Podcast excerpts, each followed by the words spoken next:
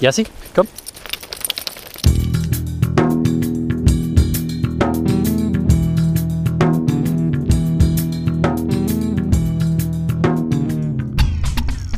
Das sind Jaspers Abenteuer Shorts.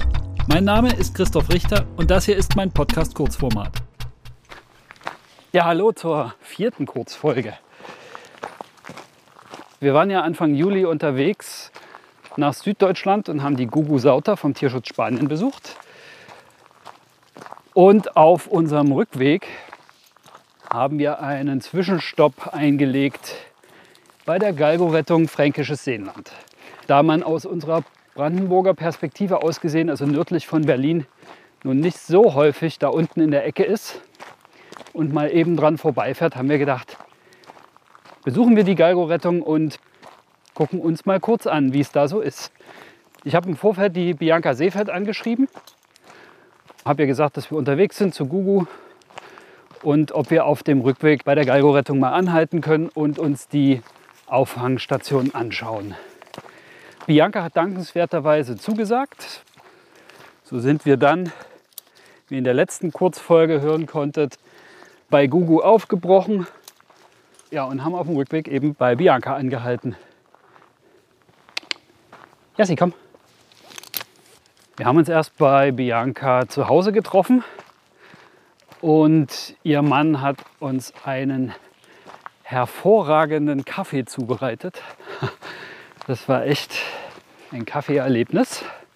Wir haben uns dann da erstmal nett unterhalten und ein bisschen kennengelernt. Bianca hat erzählt, seit wann sie das macht, wie sie dazu gekommen ist, die Galgo-Rettung zu betreiben, mit welchen Organisationen sie zusammenarbeitet und wo sie ihre Hunde herbekommt.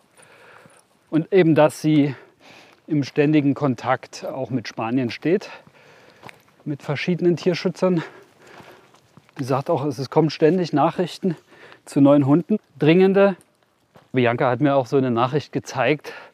Da wird es einem schon anders, ne? Wenn da ein Bild von einem Hund kommt und in zwei knappen Sätzen dasteht, können wir sie übernehmen. Der Galgero tötet sie sonst in zwei Stunden. Und das ist kein Einzelfall. Solche Nachrichten hat sie erzählt, bekommt sie halt oft. Dann muss man ja irgendwie reagieren und sie versucht dann Hunde entweder in Spanien zu verteilen und sobald ein Platz in der Auffangstation frei wird, kann halt wieder ein Hund nachrücken. Ja, das war schon mal was anderes, das sozusagen live mitzuerleben, dass da jetzt akut eine Entscheidung getroffen werden muss für den Hund. Ja, sie kommt weiter. Ja, nach dem wirklich herausragenden Kaffee sind wir dann mit Bianca zur Auffangstation gefahren. Das war sehr interessant zu sehen.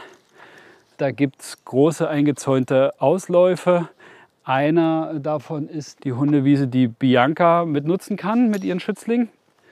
Ist auch an sich von der Gegend schön mit Wald und weite Flächen, sodass die Leute, die zum Gassi gehen kommen und die Hunde ausführen, dort schöne Möglichkeiten haben, mit den Hunden Gassi zu gehen. Ja, und ansonsten sind die Zwingeranlagen, die sie hat, mit großzügigen Hütten drauf, toll für die Hunde sicher eingezäunt und mit gut Platz auch draußen für die Hunde. Und was mir auch sehr gut gefallen hat, ist, dass die Anlagen unter Bäumen sind, also schön im Schatten. Jetzt gerade in der sommerlichen Jahreszeit hatten die dort richtig schön Schatten. Und es war so ein bisschen vom Eindruck wie bei FBM. Bianca hat mich mit reingenommen. Die Hunde sind eben an die Zwingertüren gekommen. Und es war irgendwie ein vertrautes Gefühl für mich. Ja, und dann habe ich zwei Hunde, die ich im Oktober bei FBM kennengelernt habe, bei Bianca wiedergesehen.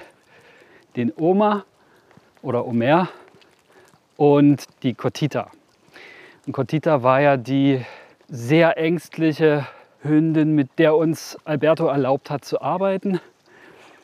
Kotita ist dankenswerterweise nach einer Weile rausgekommen bei FBM und bei Bianca da in wesentlich kleinerer Runde mit viel weniger Stress und einer sehr guten Betreuung durch eine Hundetrainerin, die mit den Angsthunden arbeitet und sich da sehr gut auskennt, hat aber noch, glaube ich, einen ganzen Weg vor sich, bevor sie vermittelt werden kann.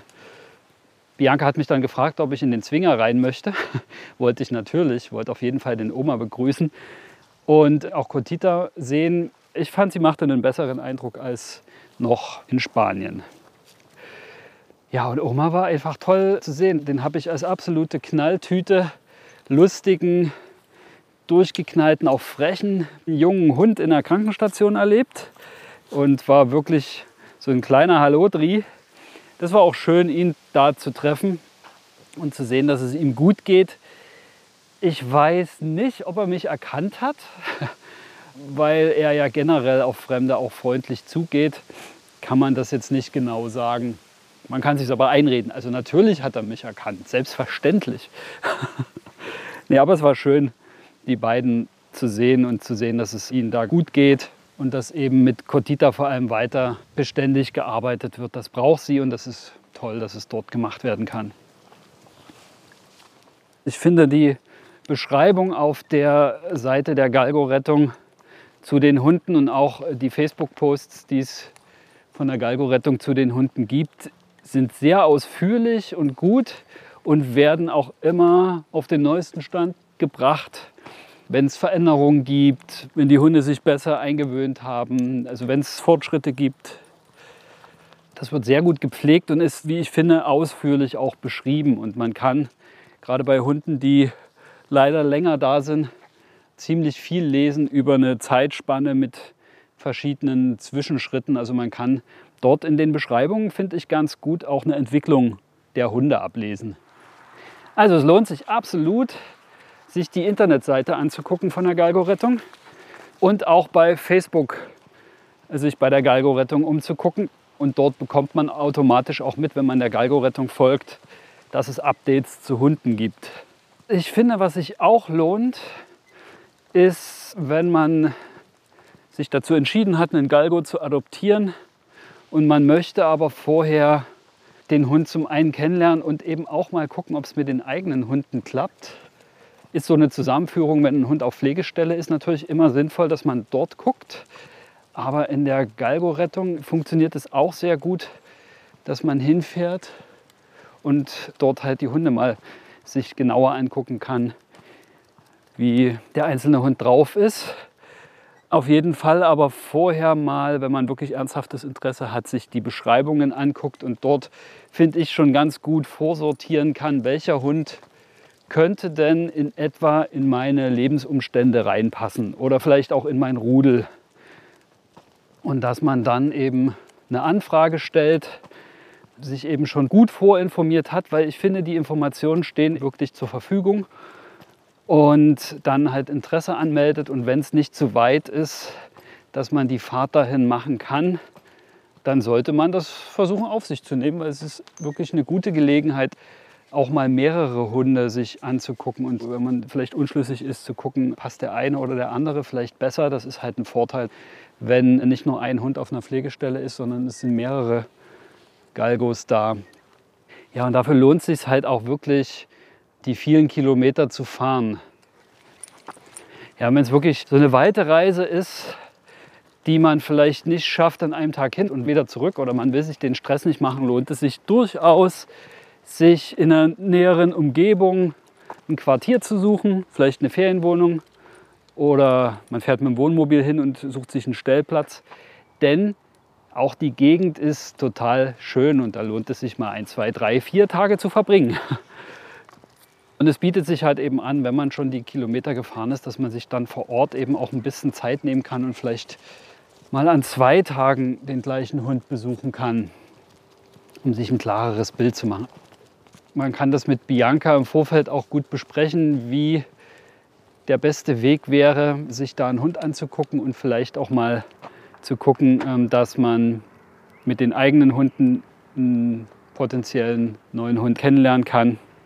Ja, die Möglichkeiten sind da. Hat uns sehr gut gefallen. Warte, hopp. Super. Komm, Messi, hopp. Super.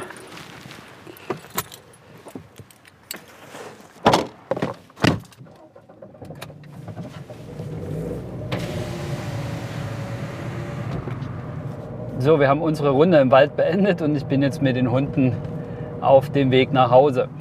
Da gucke ich auch noch mal nach ein paar Fakten zur Galgorettung Fränkisches Seenland. Auf der wirklich sehr umfangreichen Internetseite der Galgo-Rettung ist zum Beispiel zu lesen, dass die Galgo-Rettung Fränkisches Seenland seit 19 Jahren aktiv in der Rettung und Vermittlung von Galgos ist. Ja, die kleine Auffangstation im fränkischen Seenland befindet sich ca. 50 Kilometer südlich von Nürnberg und wird von Pflegestellen in ganz Deutschland unterstützt. In der Auffangstation haben Besucher die Möglichkeit, alle Galgos kennenzulernen und den passenden Galgo zu finden, natürlich beratend begleitet vom Team der Galgo-Rettung. Auf der Internetseite galgorettung-fs.de findet ihr alle aktuellen Infos zu Besuchsmöglichkeiten und die Kontaktdaten zur Terminvereinbarung. Dort findet ihr außerdem Infos zum Team der Galgorettung, zu den Hunden, die die Galgorettung betreut, also Galgos, die in Deutschland sind oder noch in Spanien, Hunde befreundeter Vereine und Dauerpatenhunde. Außerdem Infos zur Adoption, wie man eine Patenschaft übernehmen kann, allgemeine Infos zur Rasse und auch spezielle Infos zu beispielsweise Angsthunden und vieles mehr. Also es lohnt sich absolut, die Internetseite der Galgo-Rettung mal zu durchstöbern. Da werden sehr viele Fragen beantwortet, auch für Galgo-Neulinge ist da viel Wissenswertes dabei. Ja, schaut gern vorbei und nutzt die Möglichkeit, falls es sich euch irgendwie bietet, die Auffangstation mal selber kennenzulernen.